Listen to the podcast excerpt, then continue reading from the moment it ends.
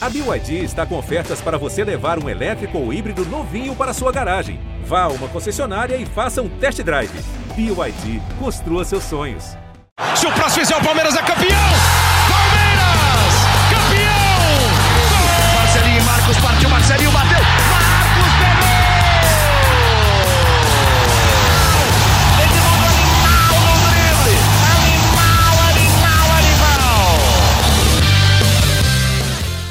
Palestrinas e palestrinos, começando mais um GE Palmeiras, o seu podcast aqui no GE. Globo sobre tudo do Verdão. Começamos essa segunda-feira com um resultado negativo, um resultado inesperado, um resultado que é verdade que a torcida do Palmeiras não pode reclamar de nada, mas foi um resultado que deu aquela deu aquela miá, sabe aquela aquela afrouxada, você tá grandão, aí você dá uma diminuída, porque é um resultado que a torcida do Palmeiras com certeza não esperava. E além de tudo, era um resultado, era uma vitória que colocaria o Palmeiras cinco pontos à frente do Corinthians, que é seis pontos à frente do Corinthians, cinco pontos à frente do Atlético Mineiro, mas que no fim das contas foi péssima rodada para o Palmeiras, mesmo mantendo a liderança por 2 a 0. O Palmeiras então perdeu para o Atlético Paranaense 2 a 0 no Allianz Parque e casa cheia, casa lotada, mas derrotas que acontecem e que, que vamos falar um pouquinho desse jogo e já vamos projetar o resto da sequência do Palmeiras aí na temporada, que a sequência é dura, a sequência é bem difícil agora que vem pela frente. E hoje eu tenho a companhia de Tiago Ferri, Emílio Bota e Leandro Boca, a nossa voz da torcida palmeirense aqui no podcast.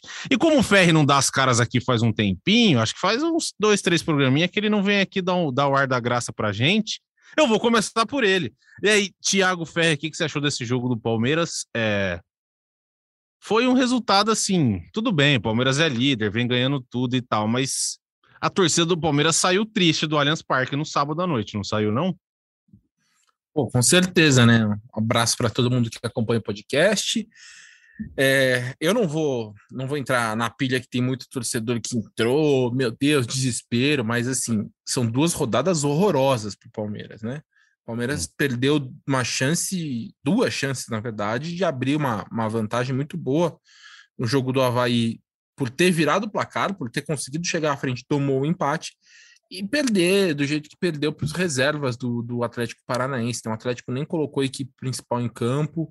É, a gente até depois vai falar um pouco mais. Eu, eu acho que o time não é que o time jogou mal, mas me lembrou o jogo do CRB. É, Lembrou. Obviamente, é não estou comparando, não vou comparar, obviamente, a força do Atlético do CRB, mas estou falando da parte do Palmeiras, um time que finaliza 30 vezes 30 vezes mal, né?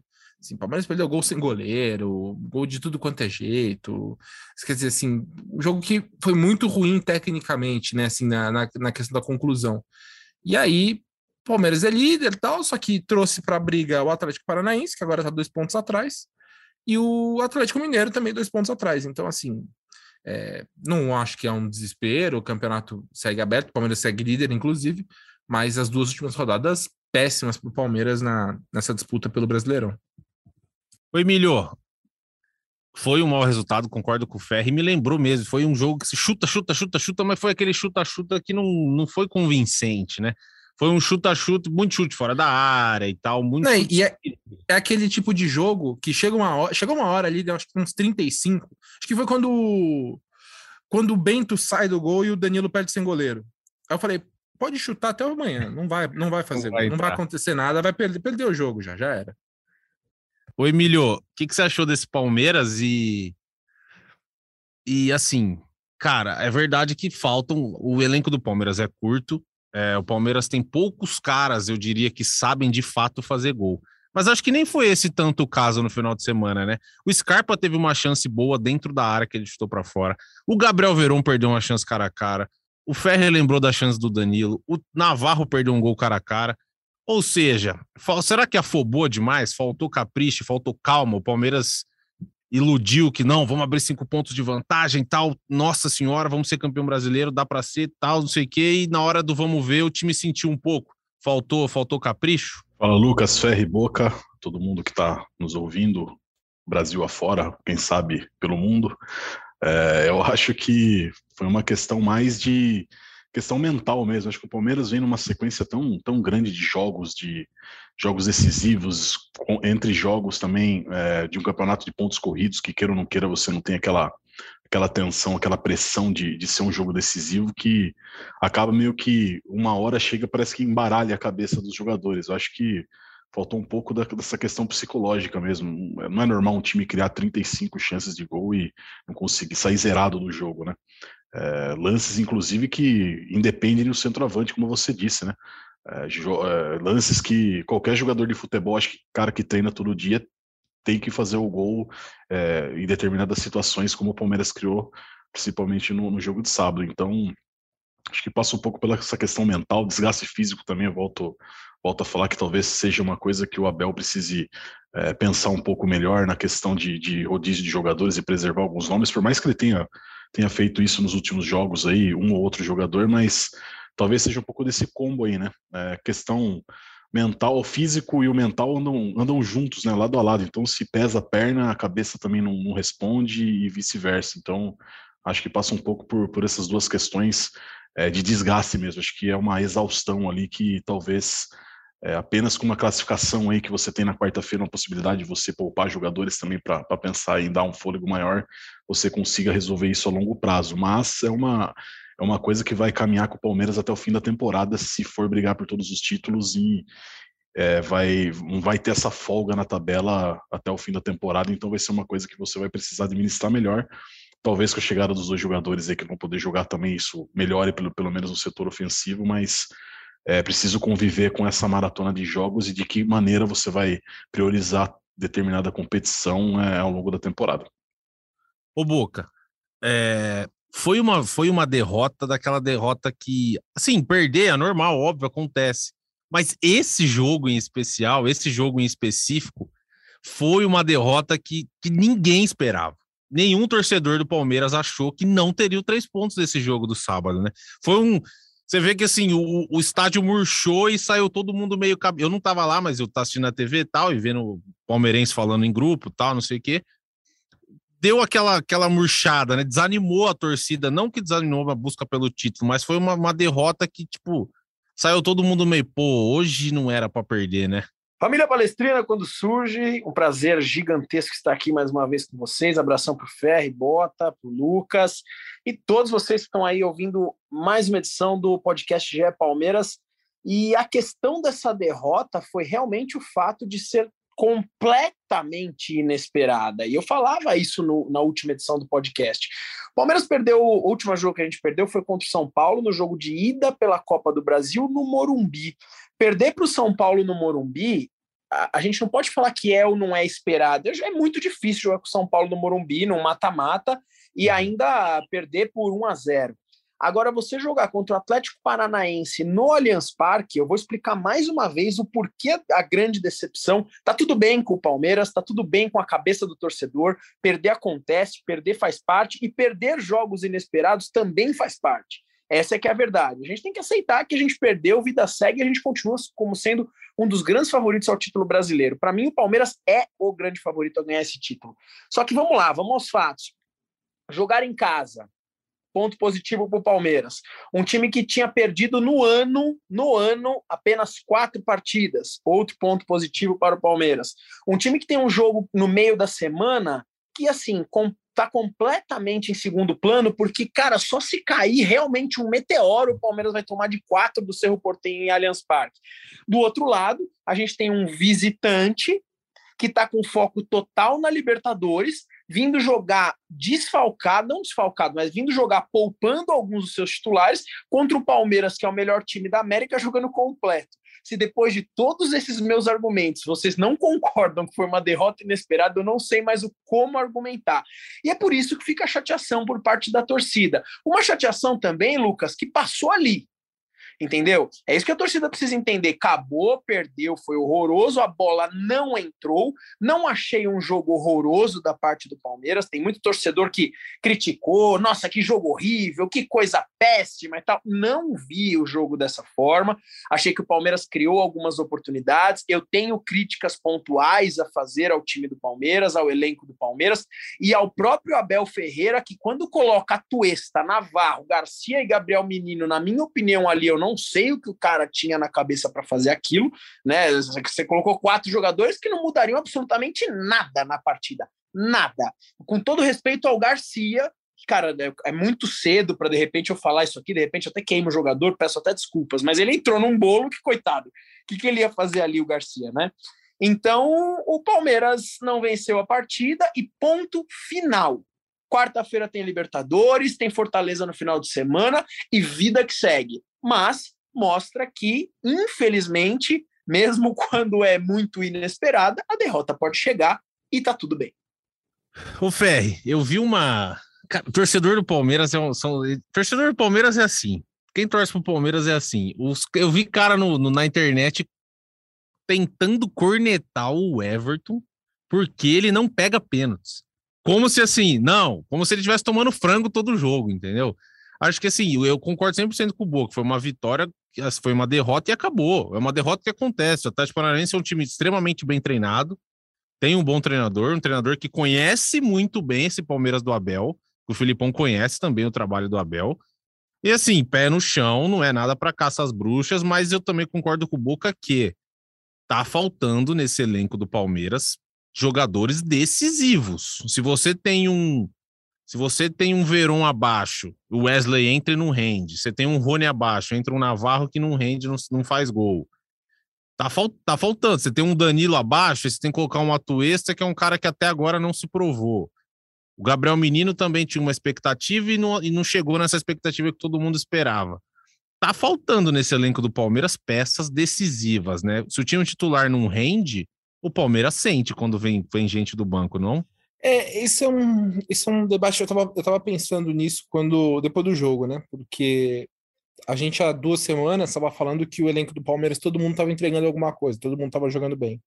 Uhum. E hoje a gente tem o Danilo depois da volta da seleção, ele não voltou bem, não voltou bem. É, acho que tem uma questão talvez da readaptação de fuso, ele já chegou jogando e acredito que isso tenha influenciado, mas ele já teve um tempo de readaptação e continua jogando mal. E é um jogador o... que faz muita diferença nesse time. Ah, né? era o principal. Tal... Talvez fosse um dos. Ele e o Veiga fossem os dois principais jogadores do ano, né? Então, uhum. é um cara que faz falta você não ter jogando bem. O Veiga é o outro que eu ia falar, tá voltando de lesão. É, e ainda tá numa outra rotação, né? Tá em readaptação, retomada de, de ritmo. Então são, são dois caras que você não tem no, no seu auge é, que fazem falta. E aí entra o que você aí entra o que você está falando. A gente a, mais um, o Verão há 15 dias, a gente estava falando, pô, o Verão tá jogando bem, tá tendo uma sequência boa. Sem o Veiga, ele entrou na equipe titular e tá jogando bem. Ele não pode perder o gol que ele perdeu contra o Atlético Paranaense, né? Assim, a displicência com que ele finalizou pode. aquela bola, o cara não pode finalizar daquele jeito. O Navarro é um outro caso que a gente já falou também. O Navarro vinha num momento de crescimento, já não entrega nada a algum, alguns jogos, já tem uns, uns cinco, seis jogos que o Navarro entra e não consegue, não consegue criar. E aí, cara, aí fica a minha crítica, aí é uma crítica que a torcida faz muito ao Abel, e essa crítica eu acho que nesse caso vale. O Boca citou o Atuesta. O Atuesta de novo jogou mal, né? na minha opinião também jogou mal. Ele tinha o Fabinho no banco, por exemplo. Então, assim. É, a gente falou muito... uma vez aqui. Tô, acho o... que você estava também. A gente estava aqui. Falou que talvez fosse a hora que o Fabinho talvez pudesse entregar mais até que o Gabriel Menino vinha entregando. É, a gente então, assim, isso aqui. E o menino até jogou. Até, até, o menino até entrou melhor que o Atuesta, na minha visão. Assim. Tudo bem que ele foi expulso no fim, mas ele participou mais do jogo tal. Agora, pô, assim, o Abel fica bravo, né? Porque quando o pessoal critica que ele não, que ele não usa muito a base, eu acho de fato uma análise errada, né? Uma, uma, uma crítica errada. Mas esse é um ponto, por exemplo, pô, o Atuesta não tá te entregando. O, o Fabinho é um cara, tudo bem, é novo, não sei o quê. Por que não colocar o Fabinho então? O Fabinho tá no banco, você levou o cara, ele, você tirou o cara do sub-20 para levar pro banco. Pô, tudo bem, eu, o Altuessa foi um investimento, você gastou 22 milhões na Altuessa, você precisa fazer esse cara render. Mas se ele não tá te entregando e você tem um moleque que treina bem, que se tá se destacando na base, coloca ele para jogar então. Porque aí você fica nessa. Aí o Palmeiras agora coloca Atuesta, Navarro, Breno Lopes. Porra, esses caras não te entregam nada. Os caras não, não estão te entregando nada. E aí, numa questão até de, na minha visão, de meritocracia, é, você pode usar outros caras do seu elenco. O elenco não é tão grande, de fato não é tão grande, mas também não é aquele elenco, é um elenco fraco. Então o Abel pode começar a pensar em outras opções, coloca um pouco mais o Fabinho, a gente no ataque daqui, a gente que eu digo, né, a gente está acompanhando assim, daqui a pouco a gente vai ver a volta, a chegada do Merentiel e do Lopes, por exemplo, já são opções que melhoram o, o, os, números, os jogadores para o ataque, mas é, eu acho que também aí entra uma questão do Abel fazer outras escolhas, né? Ele, ele pode tentar fazer outras escolhas dentro dos jogadores que ele tem à disposição. O Emílio, esse time do, esse elenco do Palmeiras nunca teve uma distância tão grande entre o time titular e os reservas? O que, que você acha? Cara, é, é, que é complicado você analisar hoje a questão do, do, banco do Palmeiras, né? Eu acho que o time titular do Palmeiras ele está muito bem desenhado hoje, né? É, são questões de você procurar novas peças e o Abel vinha fazendo isso nessa temporada, né? Conseguiu recuperar o, futebol do Gabriel Veron, é, o Gabriel Menino também retornou aí depois de um período que é, se perdeu um pouco, ele mesmo admitiu. É, Wesley também foi uma boa opção nessa temporada. O que eu e sem contar que ele conseguiu reinventar jogadores é, titulares em outras posições, caso do Rony como centroavante, o, Scarpa também flutuando nessa, nessa beirada de campo também na parte de armação quando o Veiga ficou machucado.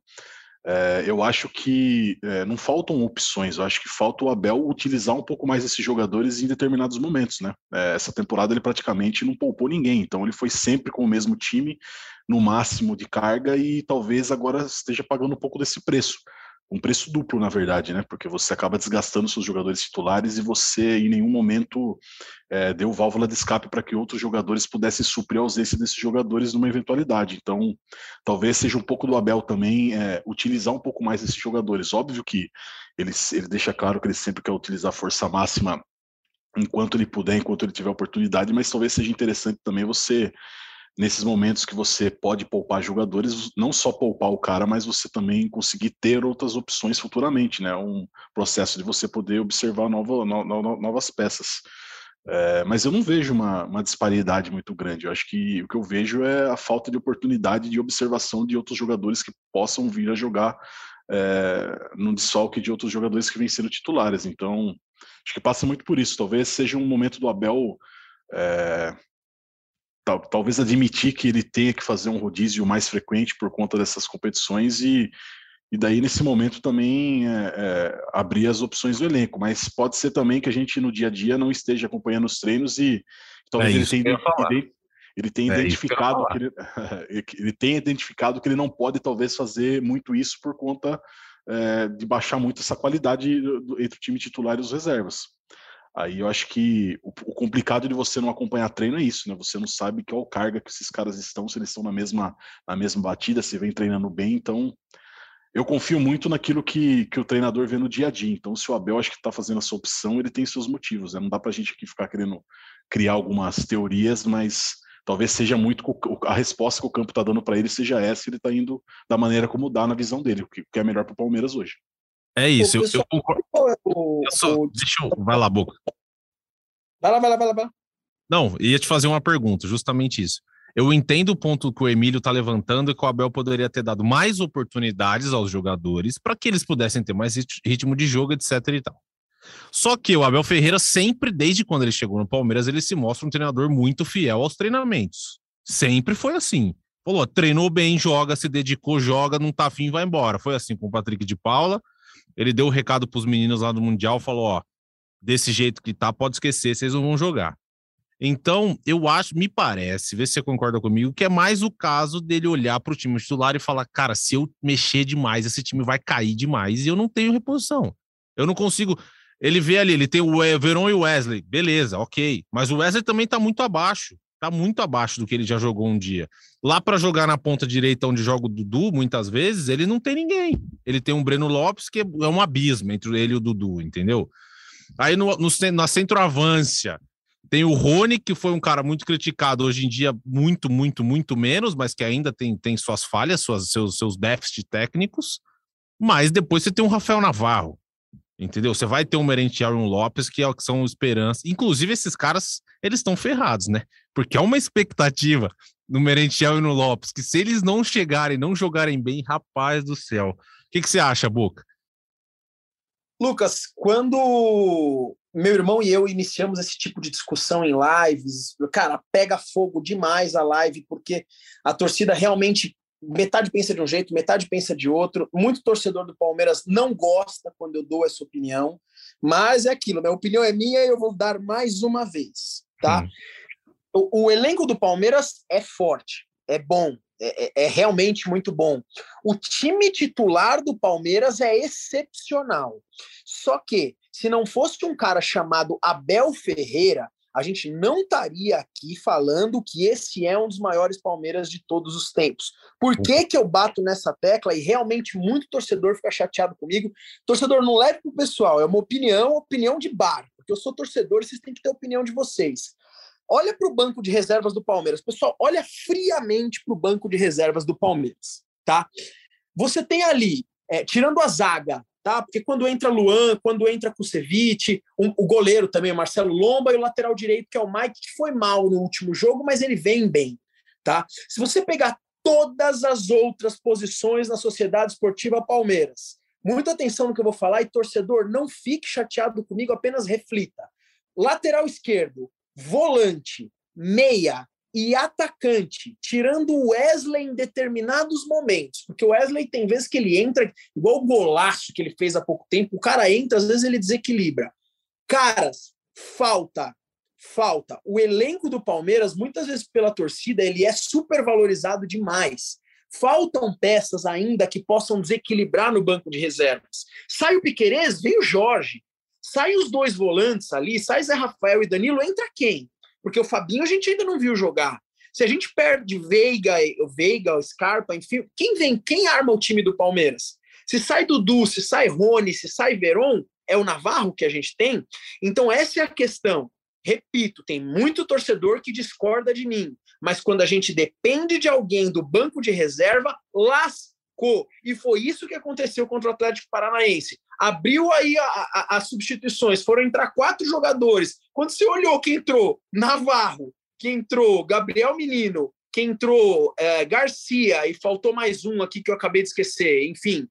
Cara, fica complicado, gente. Então, essa é a minha opinião. O Abel Ferreira tem um time muito forte, mas faz chover muitas vezes em substituições, porque nós não temos peças de reposição à altura.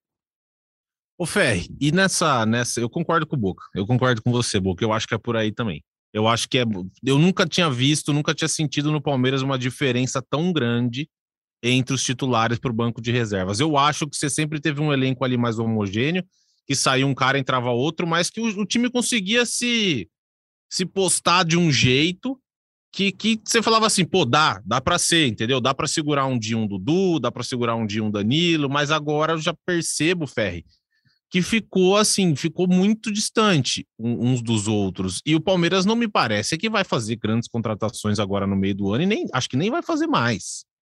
Certo? Eu vi até o Palmeiras trouxe o Lopes Merentiel e acho que vai ficar por aí, né?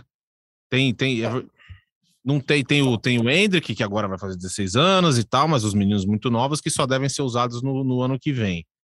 Mas assim, o que a gente tem além desse desse elenco que o Palmeiras tem é o para a gente pensar aqui é base, é o que você falou, é o Fabinho, é o Bicalho, são esses são esses meninos, né, para o meio de campo. E outra, o, o, o Boca citou Scarpa e Veiga, a gente tem um a gente tem um problema ali entre aspas nesse Palmeiras, né, que o Scarpa tá rendendo muito, muito, muito, muito melhor jogando centralizado. Inclusive ele cresceu no jogo depois que o Veiga saiu ele começou a dar mais dinâmica, o time ficou mais, o time ficou, criou mais chances com só com o Scarpa armando esse time. Então, assim, são dois caras que, e se você jogar o Veiga mais aberto, já não sei se é o melhor para ele.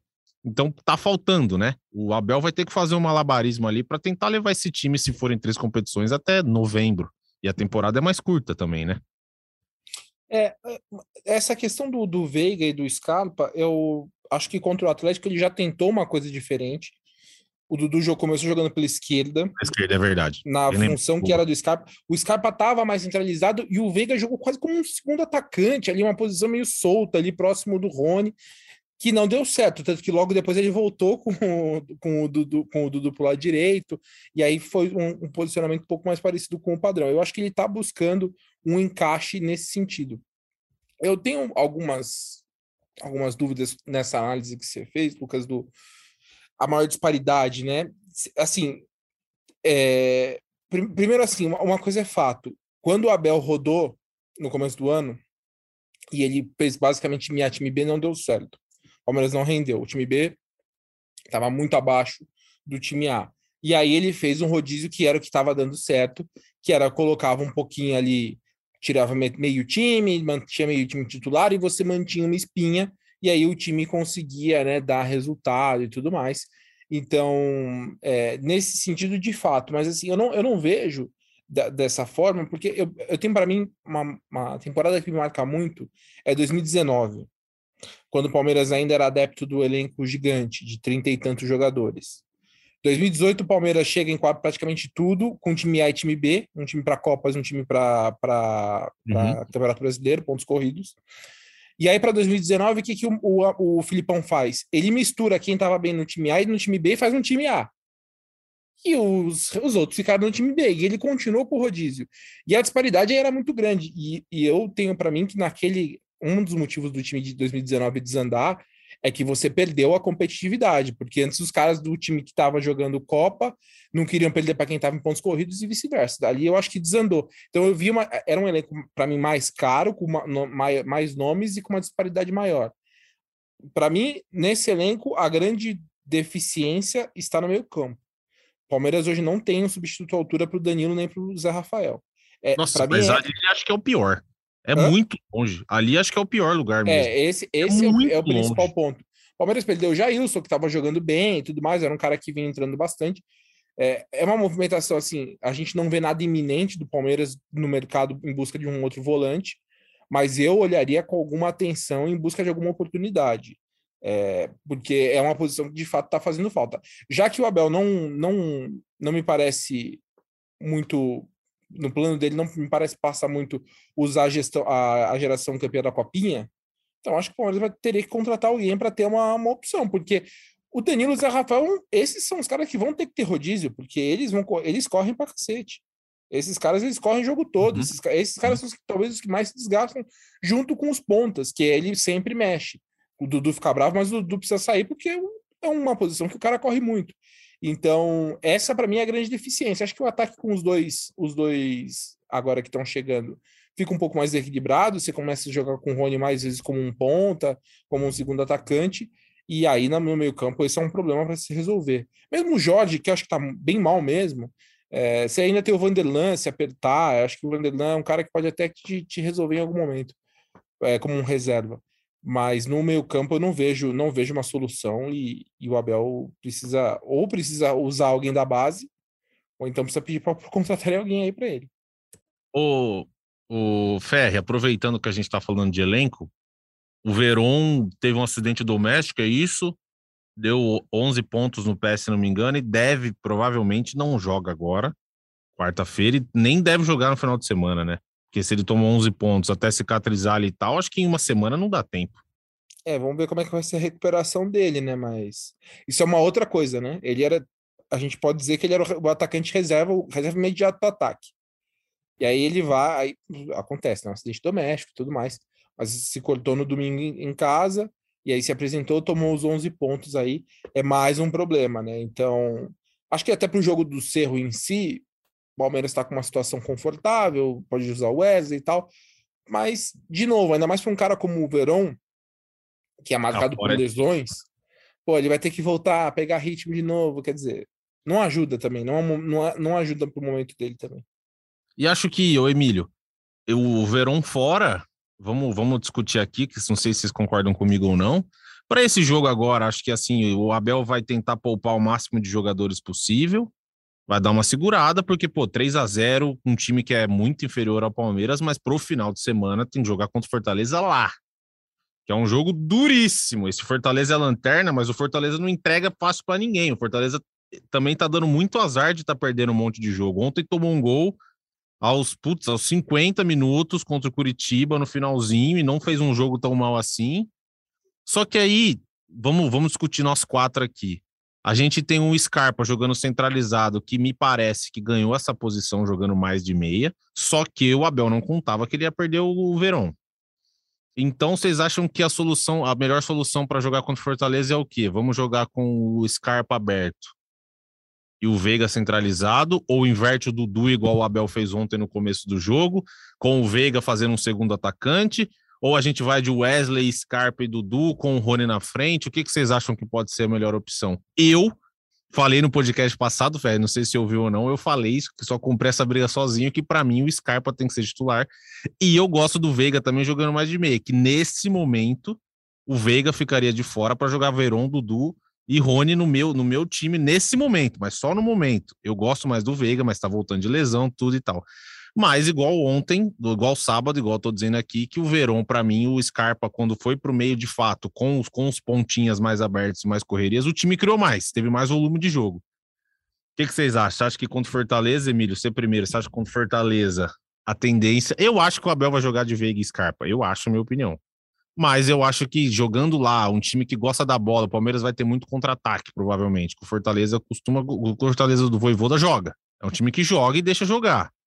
Então, o que, que você acha, Emílio? Você acha que ele vai? Eu acho que vai de Scarpa e Veiga, mas eu daria uma chancezinha para o Wesley, principalmente que a chance do Wesley bem agora na quarta-feira é alta. E vai pegar marcador pior, vai ter mais espaço, vai ter que jogar e o Wesley tende a render mais. O que, que você acha? Ou eu tô, eu tô pegando, eu não tô pegando no pé do Veiga, tá? Eu adoro o Veiga, achei ele um, puta, achei ele um ótimo jogador.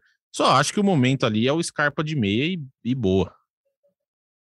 É, é, que a resposta do campo agora leva a gente a, pensar no Scarpa mais centralizado por conta do que ele jogou na ausência do Veiga, né? Mas eu acho pouco provável que, que o Abel mude ou que ele que ele não, faça uma é, que, que faça, faça o Scarpa e o Veiga serem concorrentes por uma vaga. Eu acho que ele conta com os dois jogadores, vai sempre jogar com, com ambos.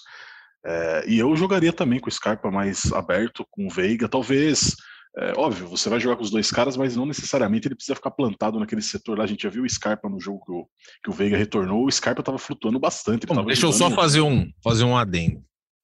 Eu acho que nesse momento que cabe ao Abel dar uma revezada, dá para ele jogar um time o Veiga, um time o Scarpa, entendeu? Isso que eu quero dizer. Mas, pô, chegou na final da Libertadores, tem que jogar os dois, é óbvio. Mas nesse momento, eu acho que dá para você tentar o Veiga de meia, depois o Scarpa de meia, um joga um, um jogo, o outro joga outro, entendeu? Para não matar, entre aspas, cansar os dois de uma vez, porque é os únicos caras que a gente tem para fazer o meio-campo desse time do Palmeiras. Sim, eu até concordo, eu acho uma ideia boa, mas é, vendo o que o Abel tem feito nos últimos jogos, a gente não, é, não, não, consegue colocar na cabeça que ele possa vir a fazer isso, né? Eu, pelo menos, é, não consigo imaginar que o Abel faça uma espécie de, de revezamento entre o Veiga e o Scarpa, ainda mais um retorno de lesão do Veiga. Eu acho que quanto mais minutos ele puder dar para o Veiga retornar, acho que o Veiga precisa muito estar tá jogando para para estar tá em forma, sabe? É um jogador que depende muito do campo para estar tá, para estar tá na sua plenitude. Eu acho que o Veiga precisa muito disso. Talvez, acho que até na quarta-feira ele vai jogar. Eu não, também não, não, consigo imaginar o Abel fazendo muitas mudanças na quarta-feira, não. Sinceramente, acho que seria o jogo, obviamente, para ele fazer isso, mas eu não vejo ele, sei lá, mudando cinco, seis peças aí, como a gente está tá flertando ou pensando aqui.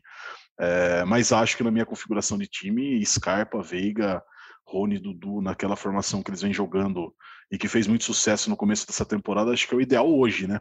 Óbvio que depois com os reforços e com mais opções você vai conseguir é, desenhar melhor esse time aí, mas é, hoje eu acho que é o que o Abel tem de melhor e é o que ele vai jogar, ele não vai abrir mão. O que vai mudar é, é a maneira como esses caras vão se comportar dentro de campo, né? Revezando em questão de, de posicionamento, flutuando um para o lado, outro para o outro e talvez buscando um espaço que talvez tenha, tivesse uma limitação antes da lesão do Veiga, que o Scarpa talvez não fosse para a faixa do campo que o Veiga estava ocupando, mas agora a gente já percebe que talvez o, o Scarpa, com a fase que ele está vivendo, ele tenha conseguido também é, romper essa barreira com a Bel e provado que ele pode jogar ali também, é, ajudando o Veiga nessa função. Então, vamos ver, o campo vai dizer, né? respeito muito o campo, acho que é, na quarta-feira o Abel tem essa possibilidade de poupar alguns jogadores, mas no domingo acho que a força máxima não tem como não tem como tirar o pé no brasileiro, ainda mais que você não conseguiu dar essa desgarrada, né?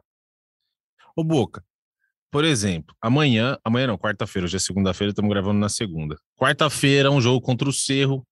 Não é talvez um bom jogo para você dar um ritmo para o Veiga. É um jogo que provavelmente ele vai ter mais espaço para jogar, para tentar retomar aquela boa fase antes da lesão, tal, pegar um ritmo. E no final de semana você joga com o Scarpa. Aí o Veiga dando uma melhorada, você joga, talvez contra o São Paulo, você joga com os dois. Ou você joga com o Scarpa e tem um Veiga no banco para entrar num segundo tempo ali, um cara que está acostumado a jogo mais decisivo. Porque assim, eu acho que, que você você jogar com o Scarpa aberto, você perde muito o Scarpa. E você jogar com o Veiga, tipo, segundo atacante ali, você também perde muito do Veiga. Então, não sei, são opções, porque se você coloca os dois, você um, um não mata o outro, mas assim, você mata um pouco o futebol deles, entendeu? E o Scarpa já deu declaração disso. Quando ele joga aberto, ele tem que se matar demais a marcação, e ele não gosta. Ele sabe que ele tem que fazer, óbvio, ele vai fazer. Mas ele já falou que não gosta, entendeu? Ele prefere jogar de meio, prefere jogar com a cabeça levantada, sem aquele cara, sem ter que correr até lá numa bandeirinha de escanteio atrás do jogador, né? Cara, o Abel, na minha opinião, tinha que, não sou eu quem vai dizer isso, é o próprio Abel, mas tinha que arrumar um jeito dos dois renderem bem e renderem pelo meio né, um 4-4-2 tradicional, não sei, talvez seja uma, uma das ferramentas que ele pode ter. Eu não sou ninguém para falar isso, é claro que ele que tem que tomar essa decisão. Agora você falou algo que me veio à cabeça agora. Você falou desse revezamento dos dois jogadores até para poder poupar esses jogadores. Pô, joga um jogo Veiga, um jogo Scarpa. É, fato é que quando um deles é deslocado, ou Scarpa para a esquerda, ou Veiga um pouco mais para frente, enfim, eles rendem menos, né? Eles, eles realmente rendem menos. Eu acho que nessa quarta-feira eu entraria com o Veiga como titular e o Wesley como titular. Nessa quarta-feira, tá? O Veiga porque ele precisa de, de ritmo e o, o, o Wesley para entrar e descansar um pouquinho o Gustavo Scarpa. Para estudar o que o Palmeiras pode fazer contra Fortaleza e contra São Paulo, que são as prioridades no momento. Eu não consigo enxergar, Lucas, um, um time. É o que você falou, uma final de Libertadores. Pô, amanhã é final de Libertadores, pode dizer. É difícil você escalar um time do Palmeiras hoje sem Scarpa e sem Veiga. O, o reserva nessa situação toda acabou ficando sendo Verón. Né? É difícil tirar um desses caras do, uhum. do Palmeiras. E pra, por isso que eu falo, o Abel, como gigante treinador que é, tem que encontrar uma forma de extrair o melhor desses dois aí né? É, é, você tem dois grandes jogadores, você vai colocar um deles no banco, eu acho bem complicado, cara. Não, eu concordo, eu concordo. É por isso que eu levantei esse debate aqui, porque, cara, eu, eu, é isso que o Boca disse. O Abel tem que achar um jeito de fazer os dois renderem. Os dois jogarem o que eles jogam quando eles estão separados, vamos dizer assim. Quando joga um de meia, o outro de meia. Só que, Ferre, assim, achando... a gente tá falando aqui, o Abel tá tentando fazer isso faz um tempo já também, né? Não mas é fácil, achando... nem um mas pouco. Eu tô, achando, eu tô achando que a gente tá na cabeça com o recorte do, desses últimos jogos, do Veiga voltando de lesão, sem tá bem, porque na temporada eles já jogaram bem os dois juntos. O Scarpa, é, de fato, não é o melhor momento dele aberto pela esquerda, mas acho que eles tiveram bons momentos juntos. É, para mim é mais uma questão de, de, re, de, de recondicionamento do Veiga. Eu não consigo ver uma possibilidade de jogar um num time e outro no outro, até por uma questão de gestão. Primeiro, o, o Scarpa fala, porra, hoje talvez eu seja o principal jogador do time. Uhum. O cara vai me tirar do possível, provável time titular para entrar no rodízio do time reserva. E o Veiga é a mesma coisa. O Veiga, porra, até a lesão eu era o artilheiro do time, tava jogando super bem e tal, eu volto, e agora eu vou virar reserva. Eu acho que não tem como. Na equipe ideal do Palmeiras continua tendo os dois. Eu concordo com o Boca. Contra o Cerro, eu colocaria o Veiga não só para dar um minuto para o Veiga, mas para descansar o Scarpa também. Porque o Scarpa tá jogando muito, há muito tempo. Ele é um Sim. cara que eu acho que ele precisa ter uma. Um, ficar fora, ganhar ali um, um, um descanso ali, uma, ser poupado, dar ritmo para o Veiga. O Wesley acho que é uma opção interessante, se jogar com o Wesley, de repente, é, ali, não sei se o Rony como no ataque, acho que o Dudu vai acabar jogando de qualquer forma, porque o Dudu joga sempre, é, mas enfim, é, eu acho que é, né, nessa, nessa gestão dos dois, eu entendo ser importante jogar o Veiga e descansar o Scarpa, mas os dois são, são parte da, da equipe da equipe base, da equipe ideal. É, aí é ver como é que eles vão encaixar nesse time, mas acho que já jogaram bem os dois juntos algumas vezes nessa temporada. E ó, falamos aí de, desse, desse elenco, e assim, na, o, o Palmeiras pega o Cerro quarta-feira, vai dar aquela segurada. certo? A gente concorda que o Abel vai dar uma segurada, porque é a chance que ele tem, porque depois viagem para Fortaleza para jogar lá, jogo duríssimo. E o Palmeiras tem que tem que ir por tudo ou nada, tem que ganhar esse jogo. Aí na quarta, na quinta-feira que vem, São Paulo. Tem que ganhar o jogo. Não tem essa de ah, se for eliminado tá tudo bem. Não tem essa. Tem que passar do São Paulo. É pior para cair para o São Paulo que cair para o CRB.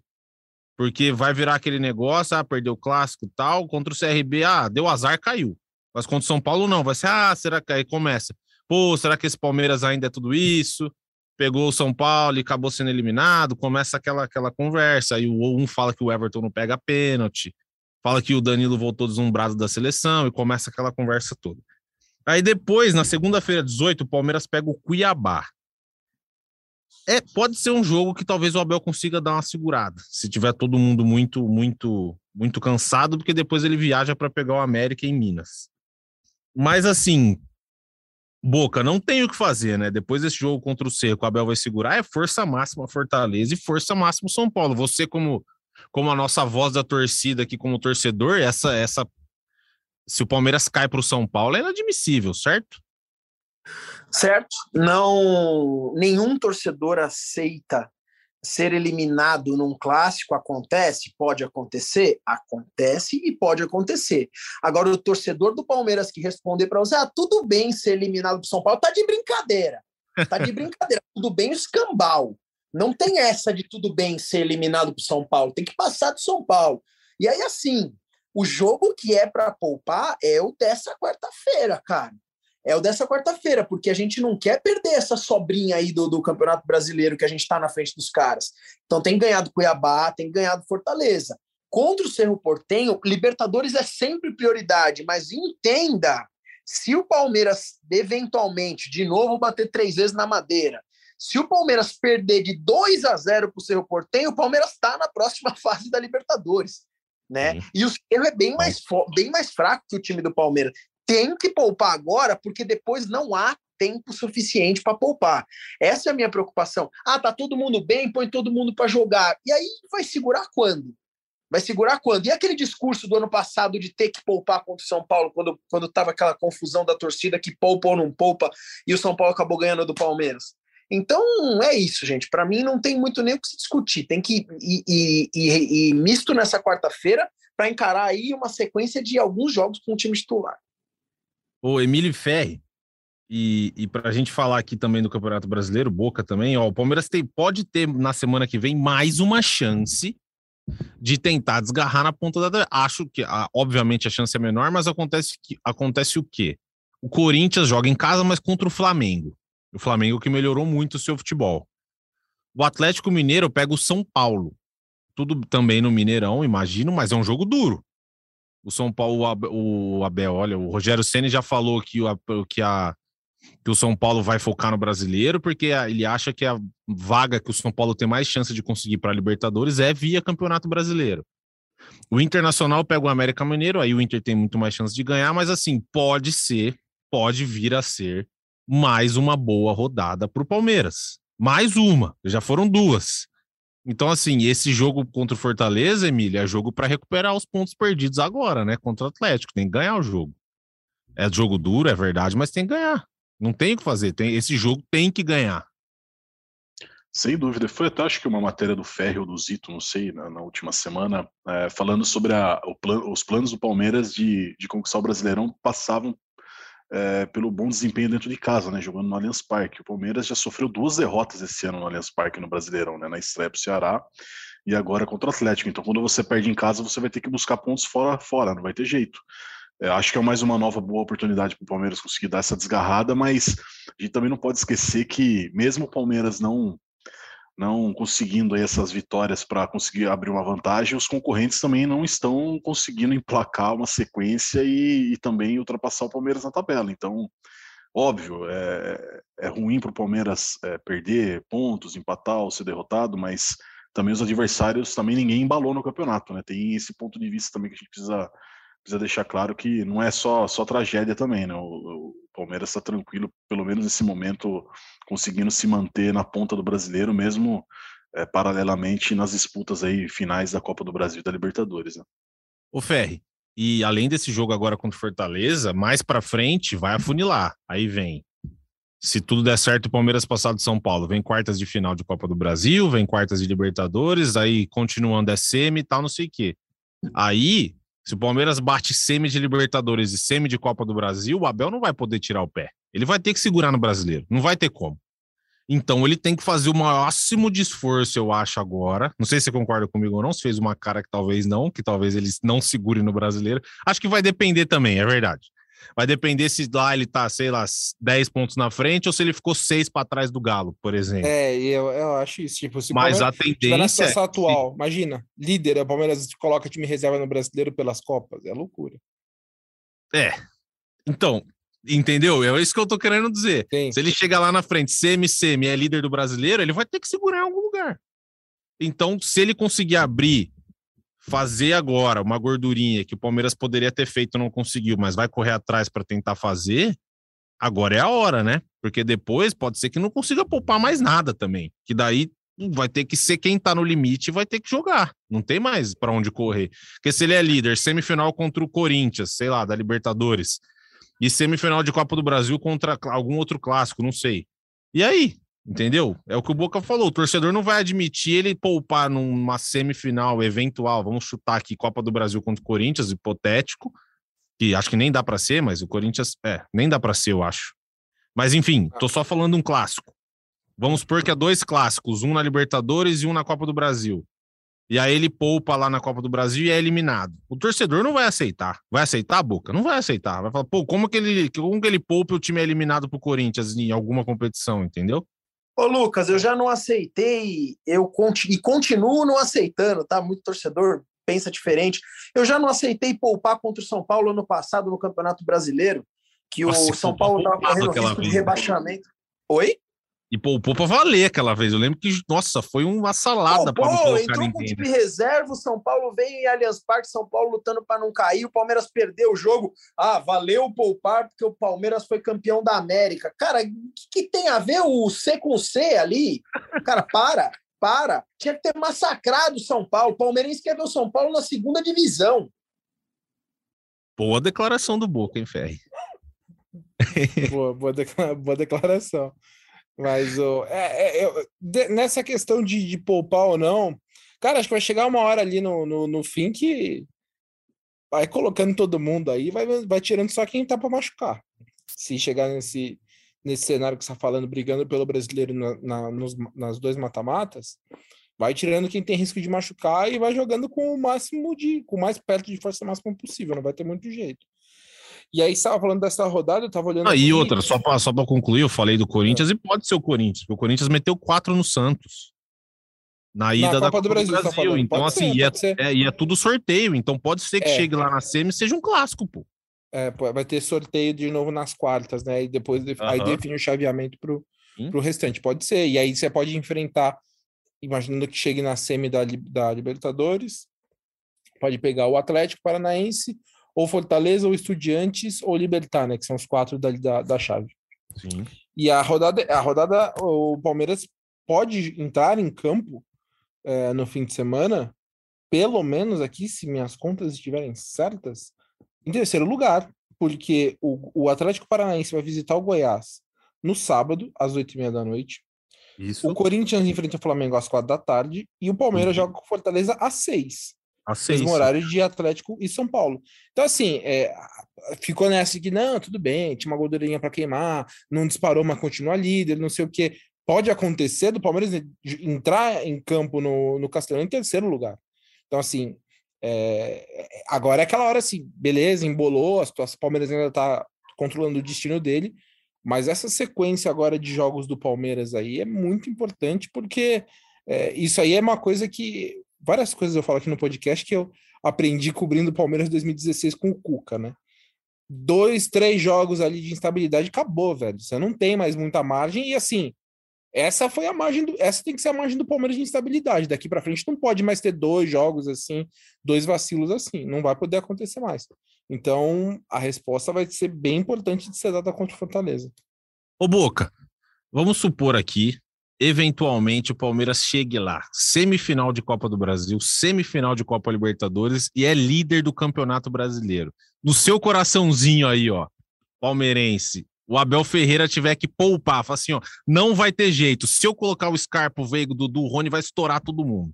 Eu vou ter que poupar. Poupa onde? Prioridade. Bom, essa situação aí, você fala isso, meu coração já transborda de alegria. Semifinal de duas competições é, importantes, né, como é a Copa do Brasil Libertadores e líder do Brasileirão, e, e, pode acontecer, é algo que pode acontecer com o Palmeiras. Aí é o seguinte, Lucas, prioridade total para mim é Libertadores da América sempre, tá? E aí é, é analisar o adversário no Campeonato Brasileiro para de repente poupar no Campeonato Brasileiro. Na Copa do Brasil é aquela coisa, depende do resultado da primeira partida. Não, né? Às vezes você faz... Não, você tem, que, você tem que pensar no pior cenário possível. Se o Abel poupar na Copa do Brasil, lascou. Mas aí ele vai ser campeão brasileiro e da Libertadores. Se ele poupar tá. no brasileiro, ele ganha a Copa do Brasil e Libertadores, entendeu? Esse é o cenário. Tá bom, então poupa no brasileiro, cara. Eu, eu sou. Cara, eu sou maluco por Libertadores da América, cara. Maluco, maluco. E Copa do Brasil. Eu é achei que você, ia falar para poupar na Copa do Brasil. Ah, cara, sabe qual é o problema da Copa do Brasil? Depende muito do adversário. Por isso que é complicado fazer esse jogo aqui que você está me propondo. Porque, pô, se vai enfrentar o pessoal de Itaquera lá na semifinal, vai poupar? Não dá. Não tem condição. Ou então, sei lá, pegou um outro time aí. Ah, cara, não, não, não pouparia na Copa do Brasil. Eu acho que o campeonato é o campeonato brasileiro. Oh, difícil, hein, Lucas? Ô, louco. Responde você essa aí, meu. Eu tô fora, tô fora, tô só, eu tô só perguntando. E aí, Emílio, diz aí, vai, vamos fazer o exercício. Ferre também, você tá lá, seu time lá, ó, semi de Copa do Brasil, semi de Libertadores e vai ganhar o Campeonato Brasileiro. O que, que vocês preferem? Prefere ganhar? A Libertadores acho que é meio inquestionável, todo mundo gosta de ganhar Libertadores, não tem jeito. Mas entre Copa do Brasil e Campeonato Brasileiro, o que, que vocês acham que. O que, que vocês acham que, não, não só pela grana, o que, que vocês acham que é mais legal de ganhar, assim como brasileiro? Torcedor? Pô, ganhamos tal, Copa do Brasil, pô, ganhamos Campeonato Brasileiro. O que que vocês, o que que te dá mais prazer assim ver o time campeão? Brasileiro.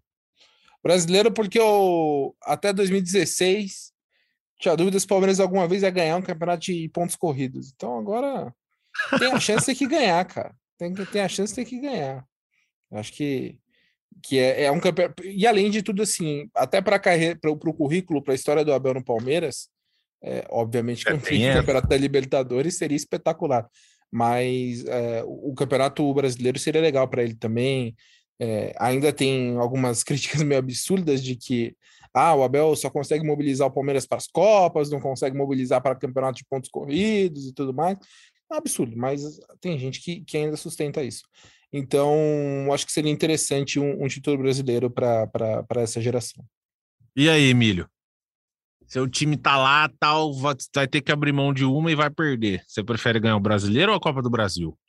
Ah, tô com o Ferri também, acho que é campeonato brasileiro. Por mais que, que se você for perguntar pro Abel, ele não vai nunca admitir isso, mas eu acho que internamente, dentro, no subconsciente dele, também acho que Brasileirão seria a escolha dele. Eu não tenho dúvida disso, até por conta, como o Ferri disse, seu título aí, entre aspas, que falta para ele, de aumentar uma galeria é, de vencer um campeonato de pontos corridos, um campeonato brasileiro que os treinadores estrangeiros cada vez mais elogiam, né, o nível é, que, que, eles consideram um campeonato muito complicado de se vencer, né, um, um campeonato em que o primeiro joga contra o Lanterna, às vezes toma sufoco em casa, é um nível técnico muito bom, é muito parelho. Então, acho que se fosse para escolher também, acho que o Abel escolheria o Campeonato Brasileiro depois da Libertadores. Acho que Libertadores sempre será a prioridade de qualquer clube brasileiro. Hoje, hoje só daqui a pouco a gente vai dar um recado especial para um cara que está fazendo aniversário hoje. Ô Boca, mais uma coisa para tocar o seu coraçãozinho verde. Qual foi a sensação de ver um abraço em, lá no Allianz Parque entre Luiz Felipe Scolari e Abel Ferreira? Como foi? Você olhou e falou, cara, a história do Palmeiras está aí. Esses caras ganharam todas as Libertadores que o Palmeiras tem na vida. Cara, a gente fez uma postagem sobre isso, inclusive, porque é histórico, né? É histórico o encontro de dois super treinadores e dois ícones da história da Sociedade Esportiva Palmeiras, né? Você, o, o Felipão tá lá estampado nas paredes né, do Allianz Parque. Quem não conhece o Allianz Parque por dentro, o Felipão está lá estampado e está estampado no coração de todo torcedor palmeirense. Torcedor palmeirense que não é grato à história do Felipão pelo Palmeiras, desculpa, você não deve ser palmeirense. Se você, se você prefere aí, de repente, o Marcelo Oliveira, não sei, sei lá o que acontece na cabeça de uns caras aí. Não, porque acreditem, tem gente que não gosta do Felipão. Eu não, eu não, não cabe, isso para mim não cabe, não cabe na minha consciência. Mas foi sensacional. Inclusive, olha só que doido, eu fiquei também muito chateado, não, errado da minha parte, errado, é cabeça de torcedor.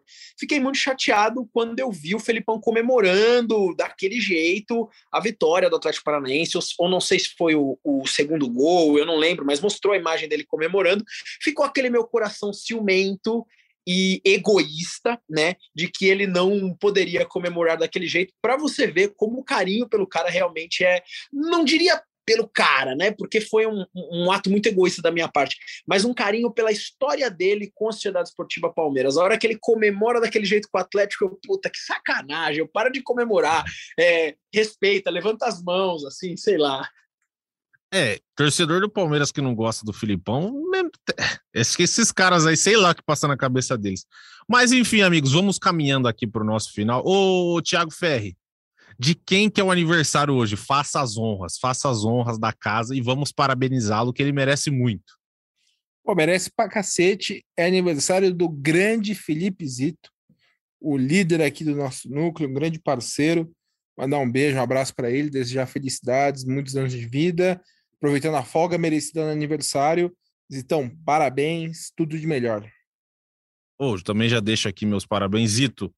Deus te abençoe, fica com Deus, que é, você manda aqui, a casa é sua, né? A gente, você tá de folga, a gente tá aqui cuidando da lojinha, mas a gente não manda nada, né, Emílio? A verdade é essa, quem manda é o Zito e fica aqui meu, meu parabéns para ele também. Muitas felicidades, muita saúde e volte, volte, né? Volte. Acabou a folguinha do aniversário amanhã, quinta-feira tem podcast, apareça. Exatamente. Aí, parabéns, ao nosso presídio aí, muita saúde e que ele apareça mais aqui, né? O pessoal sente a falta dele, né? Ele é um cara que é difícil a gente conseguir, né? A presença do Zito no podcast, então vamos, vamos esperar que ele se, se torne mais presente aqui, porque as pessoas gostam dele e estão mandando energias positivas nesse, nesse novo ciclo que se inicia hoje, né, Boca? Zitinho, feliz aniversário, sou muito fã e acompanho o seu trabalho muito antes de estar, eu, de estar presente aqui com vocês, é uma honra estar aqui com com o Zito sempre. E aquilo, Felipe Zito, hoje é seu aniversário, que você coma muito brigadeiro de whey protein. Nós já conversamos sobre isso, meu amigo. Doces sem açúcar e parabéns para você. Bom, dados os parabéns para o Zito, vamos agora de vez encerrar esse podcast. Eu ferre algum recado final. Foi um prazer revê-lo. E, pô, tô com saudade de vocês aqui na, na Globo. Eu faço aqui da, da cabine sozinho, eu não vejo o Ferre faz tempo. O Emílio eu vi. Vi esses dias, a gente fez o, o, jogo do Palmeiras junto lá, mas o Ferre eu não vejo faz tempo, o Zito eu não vejo faz tempo. E temos que marcar, obviamente, do Boca vir até aqui. Aí a gente faz a casa cheia, todo mundo juntinho, entendeu? Aquele calor. Eu tô com saudade de vocês aqui. Vou terminar meu recovery e aí eu apareço aí. Pode deixar que em breve gravaremos todos juntos aí do estúdio. Um abraço para vocês, pessoal. Emílio, valeu, hein? Show de bola mais uma vez. Obrigado. Valeu, obrigado, Lucas. Queria avisar o Boca que eu avisei o pessoal da Central que ele que ele está sentindo falta de ser chamado lá. Será chamado em breve, nas próximas semanas aí. E para homenagear o Zito, alguém vai ter que fazer né, o, o grande ato dele para encerrar esse podcast. Eu quero ver quem que, quem ficará com essa missão hoje.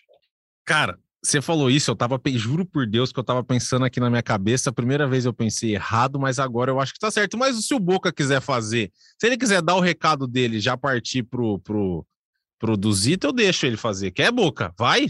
Você lembra? Ó, eu, eu, tenho um recado e hoje é importantíssimo, mas o do Zito eu não faço de jeito nenhum. E Emílio, muito obrigado, porque você deu o recado, eles me chamaram, eu entrei na live no dia seguinte na Central do GE, já participei, muito obrigado. É verdade. A, a, live foi excelente. Eu, eu, eu, eu, Lucas, eu posso deixar meu recado, porque eu não estou entendendo como até agora a gente não falou sobre isso nesse podcast. Sim, é a sua hora. Brilha.